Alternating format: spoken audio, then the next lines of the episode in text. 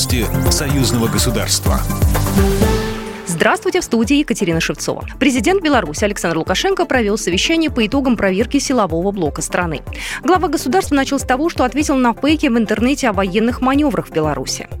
У нас создана, согласно давнего договора с Российской Федерацией, совместная группировка вооруженных сил Беларуси и России для реагирования, совместного реагирования на угрозы нашему Союзу.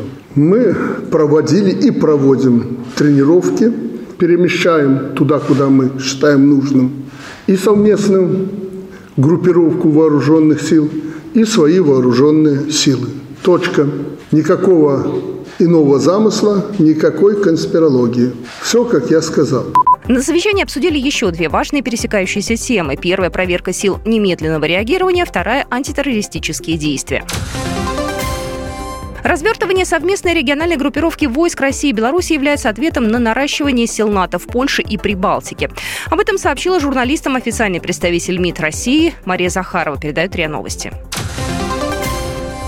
Беларусь и Россия начнут создание совместной группировки спутников в рамках новой научно-технической программы союзного государства в 2023 году. Об этом сообщил директор геоинформационной системы НАН Беларуси Сергей Золотой, СБ «Беларусь сегодня».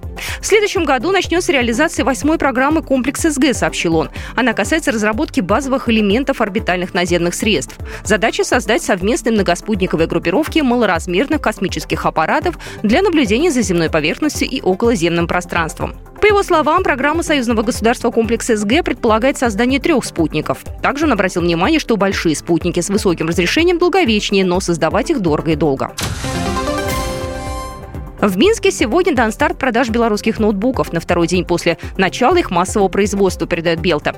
Первый белорусский ноутбук президент республики Александр Лукашенко представил 1 сентября 2022 года на открытом уроке. Это современный компьютер, который по своему качеству и производительности сравним с именитыми брендами. Аппаратная основа HBook Mark IV разработана на процессорах Intel Core 11 поколения, рассказал генеральный директор ОАО «Управляющая компания» холдинга «Горизонт» Юрий Предко.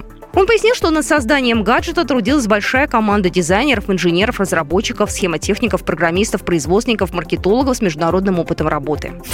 Программа произведена по заказу телерадиовещательной организации Союзного государства. По вопросу размещения рекламы на телеканале «Белрос» звоните по телефону в России 495 637 65 22. В Беларуси плюс 375 44 759 37 76. Новости союзного государства.